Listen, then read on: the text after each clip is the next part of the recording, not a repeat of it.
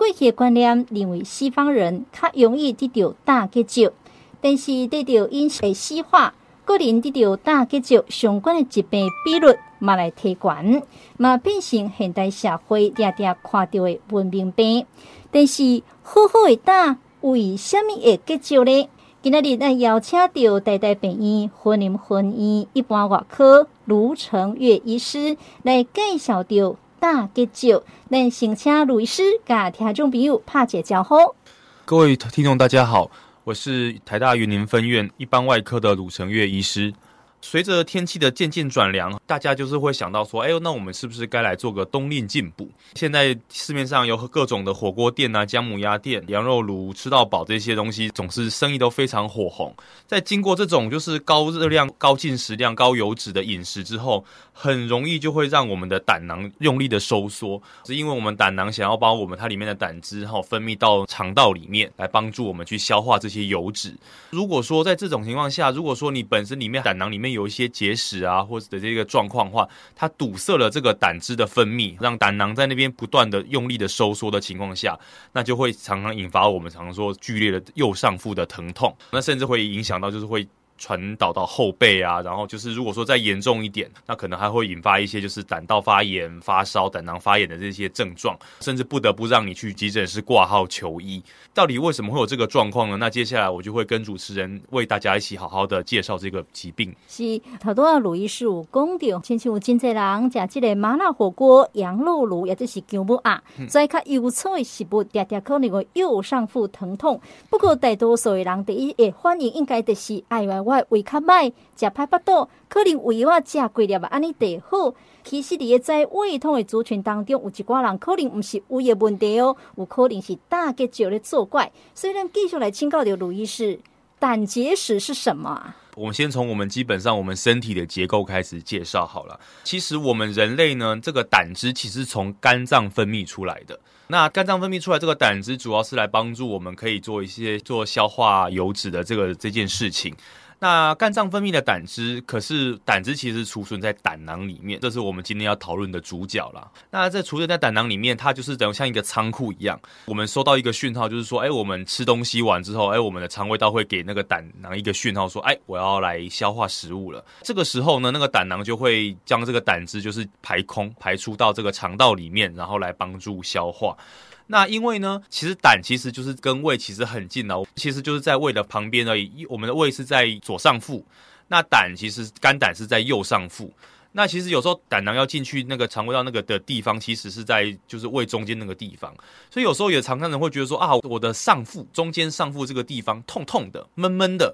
哦，这个时候大家就会说啊，我是胃痛。但其实就像我们今天要跟大家澄清的是。如果说你觉得胃痛，甚至你去照了胃镜也没有发现什么东西，那其实你就可以来怀疑和，尤其是说你的症状，如果通常是在你吃完饭之后才发生这个疼痛的情形，那我们可能就要合理的怀疑是不是我们有这个胆结石这个状况发生。哎，我们其实如果胆汁都是一体的话，那为什么会有胆结石这件事情？那其实大家想说哦，这个其实我们胆汁这些东西的成分，胆红素其实是溶解脂肪，一些胆固醇是溶解在我们的胆汁里面的。如果说你水喝的比较少，造成那个胆汁的浓度太高，或甚至你本身的饮食比较油腻，你的胆固醇的太高，也也会造成胆汁过太过浓稠，而且排出的不顺利，那它就会沉积在胆囊里面，久而久之就会累积成胆结石。这个胆结石呢，因为我们胆囊要出口到胆道、肠道的这个出口非常的细小。那有胆结石的情况下，它在排出的时候，如果说它堵住了我们就是排出这个出口的状况下，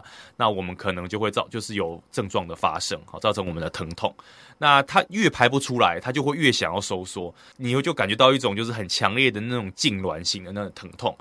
那个疼痛基本上，我看大家的反应，其实大概都会说一到十分钟，大概都会跟我讲说我会有七八分痛啊，就是一辈子很少会有那种疼痛的那种感觉这样子。说有时候可能那些病人常都是哇，吃完饭之后，然后半夜说啊，我真的痛到受不了，然后就跑来急诊室跟我讲说哦，我医生我那个右上腹好痛，然后我们通常我们去检查，很大一部分人其实就是胆结石这样。是结石的相关的疾病当中，咱较直接听到的大部分都是油脂结石啦，也就是输尿管的结石，所以呢，拢会互人听到吼，人讲外腰的结石。呃，亲像头拄啊，卢医师讲的，这种胆结石，咁真正拢会疼。还是说它痛的情况跟那一般点点听到的肾结石跟输尿管结石有什么不一样吗？其实不同的器官，其实它在表现上当然就是不一样。肾结石跟胆结石，这大家就是光听就想知道，这是一个是发生在胆囊，好，一个是发生在肾脏里面。这个是最基本不一样，造成他们结晶的物质也不一样。我们胆结石主要是有两种，一种是我们的胆红素太高，浓度太高，好，然后就造成的一个结石。那另外一种就是你胆固醇太多、太油，然后也会沉积造成结石。这个时候我们通常我们开刀拿出来那个检体，看得出来那个颜色上就有差别，胆红素的比较黑、比较硬。哦，然后胆固醇呢就比较黄、比较白、比较油一，就是比较软一点。这样如果说我们是尿道结石那些什么东西，可能就是一些其他的一些，就是草酸钙啊，或者一些什么那个结，那个、其实跟我们就是又不太一样。那这个是光从成分上来讲这样子，当然是就是说造成的疼痛方式其实都很像，就是可能是我们卡在胆囊里面啊，它用力的收缩就会造成我们那种蠕动的时候，或者是会有剧烈的疼痛。是，卡苏公吼脑这种剧烈疼痛，有可能是胆结石。那哪一些人比较容易得到胆结石？可能要年纪有一点点，稍微要大年纪大一点点的都有听过。那我们演艺圈以前呐，哈，我们以前就是很有名，演那个《流星花园》的 F 四。其实我们在讲胆结石这件事情，我们也有一个 F 四。什么是胆结石的 F 四呢？我们有从流行病学里面呢归纳出四种族群，特别容易盛行率特别高。那这四个族群呢的英文的开头哈，刚好都是 F 开头。哦，所以我们也戏称为就是胆结石的 F 四这样子。第一个是说我们讲说是女性啦，那英文我们说 female 就是 F 开头，女性这个族群统计上来讲就是比较多胆结石。第二个我们讲 forty 就是说四十岁以上哈，因为我们常常看到那个中年以上的女性是我们大中的族群。那另外一个叫做多产，哇，这个也是跟女生有关哈，就是你生很多小孩，这个东西统计上来看也是有影响啊。最后一个是男女都有的，就是肥胖，我们讲 fat。这四个 F 哈，就是我们最常见的胆结石的危险因子。当然呢，其他还有一些稍微没有那么常见的哈，像比如说你有开过胃部的手术，开过胃部的手术会因为我们会有一些迷走神经有在手术过程中有被断掉，那造成它收缩不良，或者说我们就是胆汁的排空有问题，那会有增加这个风险。那另外一个是也有可能是因为我们有一些溶血性的疾病。就是有常常一些地中海贫血啊，或是一些血液性的疾病，它就是红血球溶解的太快，它在消耗太多，胆红素的量提高了，那个浓度变高，它可能就会提高它沉积的机会。那最后一个是像我们刚才有讲过的，就是说你如果本身就是吃得很油，或者你你本身的胆固醇就很高，那一样就是浓度太高了，它自己就本身就会沉积下来，形成就是就是胆结石这样子，甚至说。快速减肥啊，这些都会有可能会造成胆结石，得着这些危险的。那并不是说你没有这些风险就不会胆结石，这些是我们统一起来。但有些时候在你的身体里面发生一些变化，或者说，比如说你甚至长期空腹，你就是一直胆汁一张在积在那边，你也可能会有胆结石。对，所以说我们讲了所谓讲 F 四，我们是讲是常见的啦。那其实我们当然是我们开过的男女老少。呃，随着饮食习惯，甚至有些现在一些年轻朋友也会跟我们，就是有时候也在身上也会发现胆结石的一些这个状况。那老年人当然也会有。是，呃，所以哈，卡叔公哈，你是女性四十岁以上，有生卡侪囡仔，也就是讲大箍，就有可能拢是大结石的高风险族群，得爱特别来注意哦。头拄仔卢医师把听众朋友介绍到，什么叫做胆结石，以及胆结石有什么款的竞争，所以今日听众朋友得爱开始想咯，到底我要按怎知影讲我有胆结石？这件事情其实很有趣哦。我们刚刚讲说，就是说四十岁以上的女性嘛，其实是相当高几率会有胆结石。其实我们统计数据上来讲哦，其实甚至有四分之一哦。你说就是就这一群人里面，虽然说有这么高比例的有胆结石。那其实真正会发作，其实大概只有一 percent 而已。其实很多时候，当然有分强烈症状跟轻微症状。强烈症状就是可能会到我们急诊室当下，我们在医院帮你诊断。那轻微症状的话，就是变成像我们刚刚有跟大家提过的，就是说你可能是偶尔就是时不时的饭后的吃东西之后，你上腹或右上腹会有点闷痛啊，就是有这个地方有痛过这样子，但之后又好了。那这一群人我们要怎么知道？那其实最简单的方法。我们现在健检非常的方便呐，好，其实我们到处其实都很容易有健检中心。诶，其实很多地方就是你去做健检的时候，我们就是做用一个腹部超音波，其实就可以知道这件事情。基本上这个腹部超音波其实就是一个简单快捷又没有侵入性，好，也没有什么就是危险性的辐射线的一个检查。有它来讲，通常就是可以看到肝胆这附近的东西，我们就可以就是看到说，诶，你的肝脏里面有没有什么东西？你你们胆里面有没有什么东西？当然是说有一些胆结石其实没有办法用超音波看到的。如果说你有真的有症状或怎么样的话，哦，超音波也没有办法看到，那就是或许可以跟医师讨论说，你们要做更进一步的检查，比如说电脑断层啊，或是一些什么东西。那这两个交叠之下，基本上大部分的胆结石大概都可以被我们发现。是，其实吼，咱常常听人讲，哎，某某人真是怎嘛，去甲胆切掉了，今嘛无胆啦。他说真正咱来做掉这个腹部的超音波检查，讲，哎，真正有这个胆结石，啊，这胆囊敢一定爱提掉。这个其实是这样子的啊，发现了胆结石，就像我刚才讲的，我们虽然说很多人有胆结石，但是发作的比例其实没有你想象中的那么高。我们讲说，呃，四分之一的人有胆结石，但只有一趴的人会发作。如果说没有发作过，其实通常我们会跟他讲说，就不要开，也没关系，你就跟他和平共处。也是有那种七八十岁的阿公阿嬷。来了发做其他事情，他跟你讲说：“哎、你有胆结石。”他说：“哈，我有胆结石，我怎么这么久都不知道？”对，因为他没有发作，有了也不一定会发作。所以通常这一群没有症状的人，我会跟他讲说：“你就先跟他和平共处就好。”因为其实大部分人都会听到要开刀这件事情，其实都还是会有一点紧张啦。这个都可以体谅。通常大家来我们外科，第一个问说：“可不可以不要开刀？”如果说没有症状，基本上我都会跟病人讲说：“好，我们观察，和平共存。”只是我就建议你说：“哎、那你饮食要规律。”啊，你要吃清淡一点。那如果说有发作过呢？如果说有大痛，哈，痛到你真的是已经受不了了，你已经跑去急诊室，人家就诊断说啊，你就是这个就是胆囊发炎了，哦，已经有胆囊炎了。那看当下的情况了，但基本上这种一律建议拿掉，有一就有二，早晚你会再发作过一次。常常会有一些就病人问我说啊，这个我是不是一定要开刀啊？有没有方法说不开刀就解决这个胆结石？常听到人家问我两种状况，第一种状况说。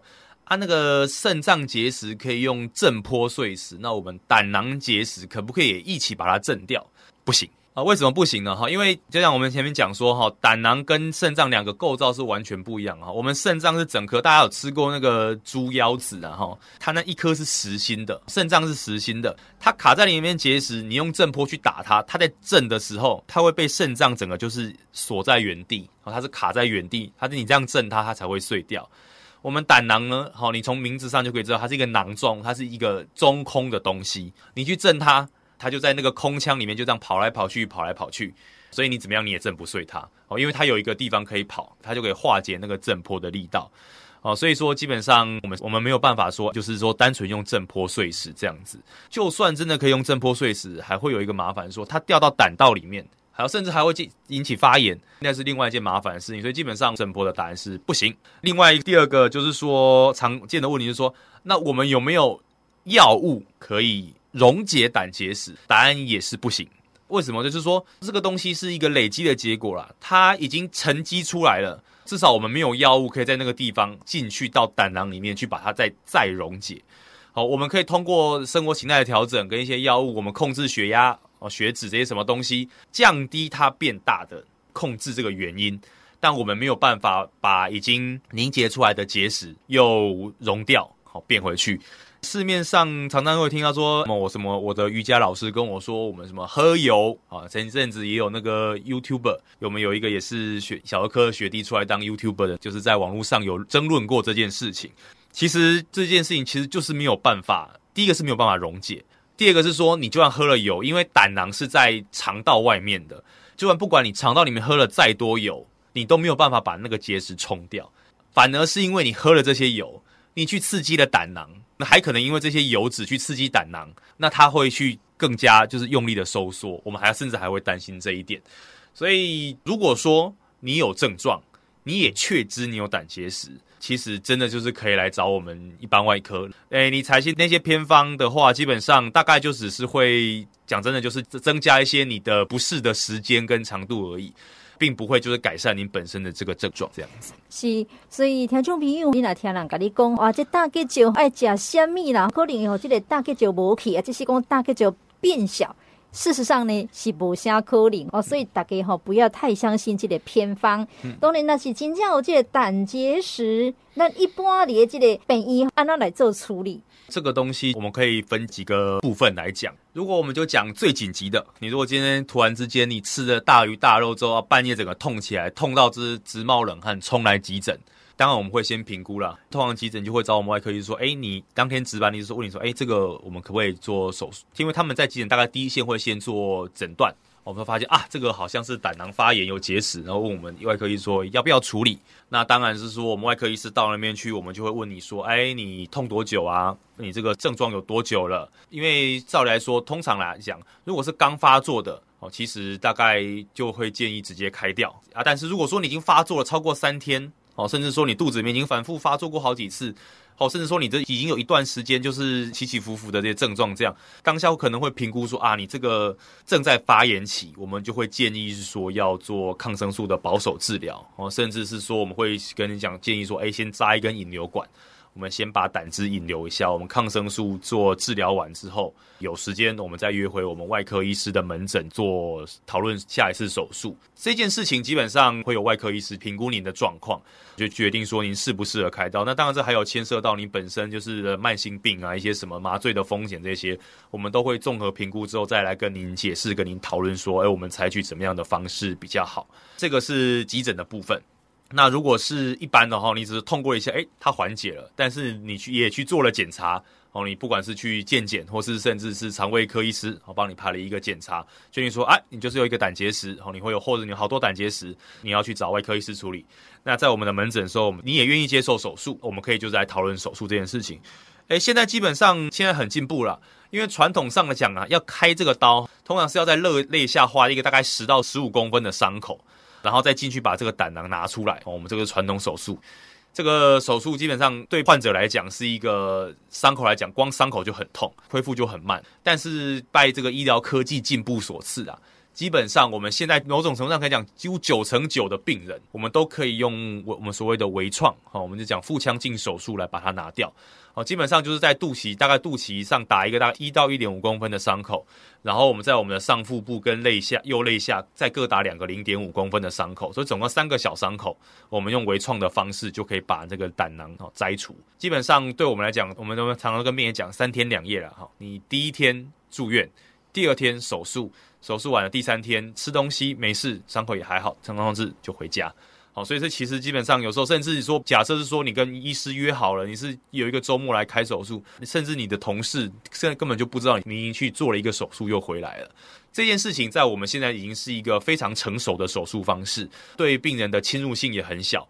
就是说伤口小，效果好，恢复快，所以说不要让大家觉得说这件事情压力很大。如果说真的是你有这样的症状，也确实造成你的困扰，那其实都可以来我们的外科门诊。其实现在要处理来讲，其实是非常方便的。其实基本上你只要是有症状有痛过了，我们大概一律建议拿掉，因为保不准你下一次发作的时候是你在出外旅游，甚至或是你在出国的时候。在这种情况下，你发作了，其实你就会非常非常的麻烦。尤其是说在发炎的状况下再开刀，其实对于医生来讲，手术难度会增加。对于病人来讲，手术的风险也会增加，这个是我们平常手术的解决方式啊。那当然是说，我们开刀前一定会跟你讲说，做术中发生一些状况，那当然是我们可能会是或就是要采取，就是说，哎，我们传统手术，然后要把伤口开大一点，然后那个是没有办法。这个情况下会在急诊的时候比较容易发生然后。那当然这个恢复就会比较慢一点，那个可能就大概要五天到一个礼拜，好，大概是主要是伤口的的的部分这样处理这样子。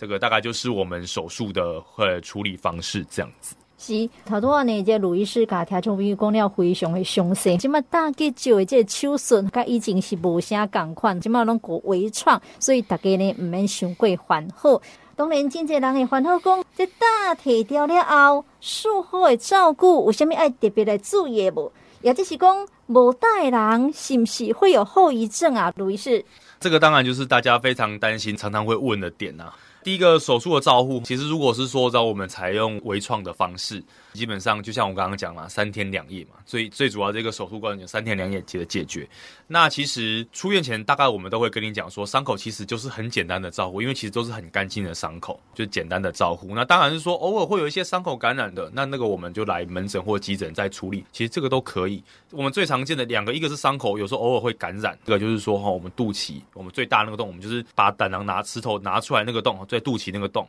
哦，有的时候会有疝气的状况。什么是疝气呢？最简单讲，就是这个有一个东西，就是它就凸出来，因为我们我们的腹壁没有愈合，就是说，因为我们要直接打开我们的腹壁，直接进到肚子里面去，腹腔里面去把人的胆拿出来嘛。那我们皮愈合了，可是它里面的筋膜，我们有帮你缝，可是你因为比如说常常在用力，腹部用力，就是说你拿重的东西，所以我们常会跟病人讲说，术后一个月内最少一个月。小心一点，三个月不要拿超过七公斤的东西。另外一个就是说，不要便秘，反正所有任何肚子会用力的动作都不可以做。你就想说，哎，那个你肚子在用力的时候，你肚子上面最弱的那个点，一定是最先爆开的那个地方。那那个爆开的地方就是我们肚脐的那个伤口。好，所以常常会看到有这个状况。所以这个就是其实我反正是我们要比较注意的。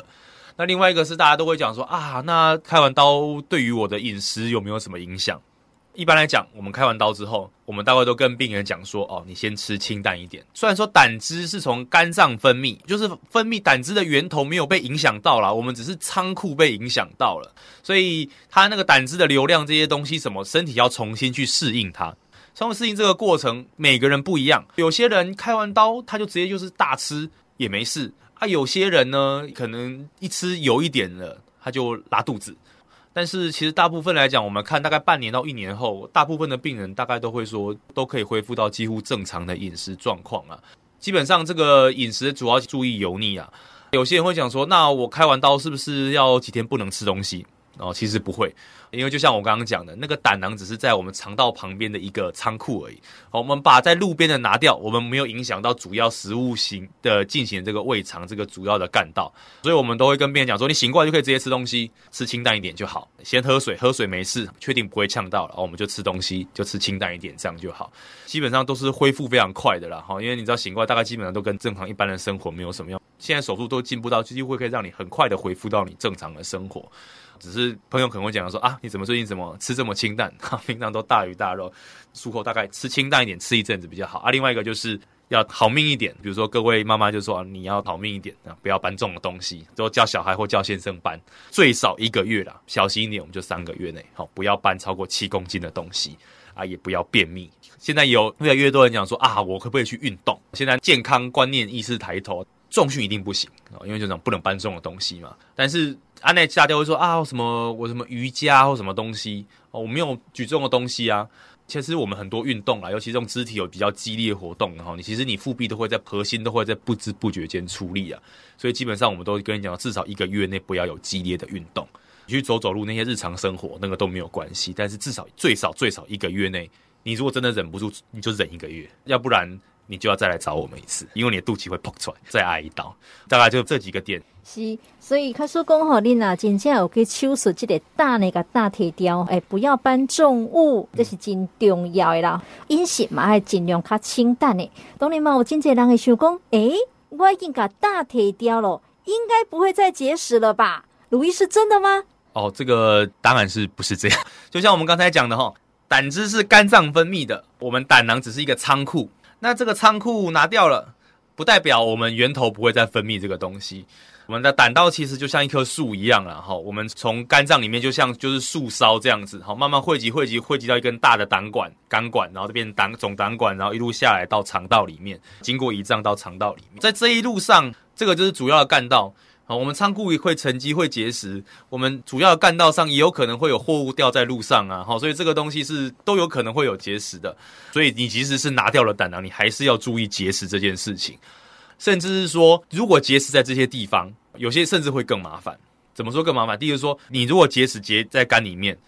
你甚至可能会有反复的发炎，时间久了，甚至会引起像胆道的癌症的比例会升高。胆道癌症是一个非常少见的比例，但是问题是，你多了胆结石，反复尤其尤其是长期长久发炎之后，这个比例是会升高的。你这个胆结石如果发生了，然后又卡掉下来，好，经过了总胆管，总胆管可能会发炎，经过了胰脏要到十二指肠，卡在胰脏那边。胰脏也会发炎。当然，这些东西是在胆囊还在的时候几率比较高，但是就像我讲的，你没有了胆囊。你只要胆汁不断的分泌过程中，你还是有这些危险因子，你还是有可能会发生。所以说，就这件事情其实并不是说拿胆囊拿掉了就不会有，当然机会会小很多，但是不会是完全是零这样子。是，所以吼、哦，就算讲个大体掉，也是有可能会结石，大家要注意啦。其实卢医师一开始有讲到，可能有大结石的人，只有百分之一的人会有症状。嗯，诶、欸，卢医师嘛讲，跟他和平共处。但是呢，我今这一听就没有可能有缓和。哦，这大结石吼，那是无退出来，更固是不是会变干净啊？就目前的临床上的证据来看的话，就是胆结石，尤其是反复发炎这件事情，确实是跟胆囊癌的盛行的发生率提高是有正相关的，是有统计上明显的相关。所以基本上我们通常讲说，哎，就是胆结石很大，有反复发炎，我们都会讲说，哎，你要不要把它拿掉？啊，这时候可以再另外讲一件事情，就是说有时候我们做超音波的时候，如果是胆固醇呐，哈，它甚至有可能以结石表现，也有可能是会跟你讲说它会长得像息肉，堆积它起来像息肉，所以我们通常讲说超音波都会跟你讲说，如果息肉太大，也超过一公分。通常我们也会讲说，这个是风险高的因子，我们也会希望说，哎，会建议你说拿掉啊。那个时候我们就不会跟你讲说，那个叫跟它和平共存。那个时候我们就会跟你讲说，我们这个建议摘除，因为它会就是会提高恶性的这个比例。所以这件事情是要跟大家讲说，只要符合我们一些适应症，当场医生都会直接跟你讲说，哎，这个这个会可能需要手术这样子。是，所以哈，这嘛是爱经过着医生的诊断佮判断，甲你讲到底这个胆是毋是爱甲提掉。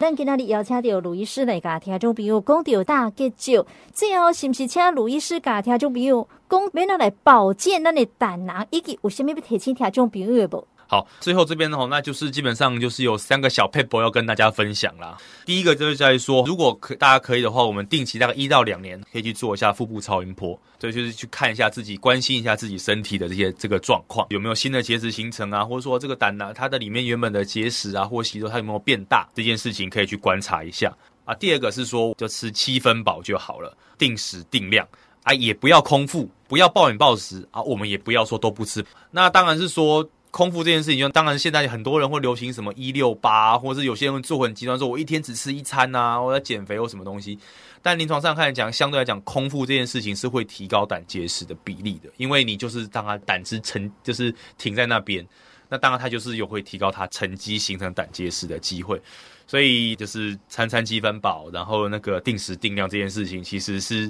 在我们预防胆结石上也是适用的。那最后一个就是多喝水，然后少油脂。前面几个是说，哎，让胆汁赶快排出来，不要卡在里面。这边是说，我们稀释那个胆汁，降低它那个发生的比率。多喝水是说，让胆汁就是不要那么浓。低油脂也是说，让我们的胆固醇不要那么浓。那胆红素这件事情，基本上，除非你有先天性疾病，或是说你有肝脏的疾病，要不然基本上不太会太高啦，通常不太会太高。好，所以我们就是可以做的就是多喝水，然后跟降低油脂这样子。所以我们三件事情，第一个。定期的回诊，第二个七分饱，不要空腹，要定时定量。第三个就是多喝水，然后少吃一点油的，来降低这个我们就是胆汁的浓度这样子。以上三个这个小 paper 哈，分享给大家。如果说你已经发现你有胆结石会有类似的症状，就可以直接来找一般外科医师来做处理。那这样子的话，我相信我们大概都可以帮你就是解决这个问题。这样是，得亲像卢医师所讲的，定期来做检查，食物件爱定时定量，以及爱加啉水，少油脂。希望讲大家都会当做一个有胆的人，哎，不要当没胆的人哦。给那里非常感谢卢医师，谢谢大家。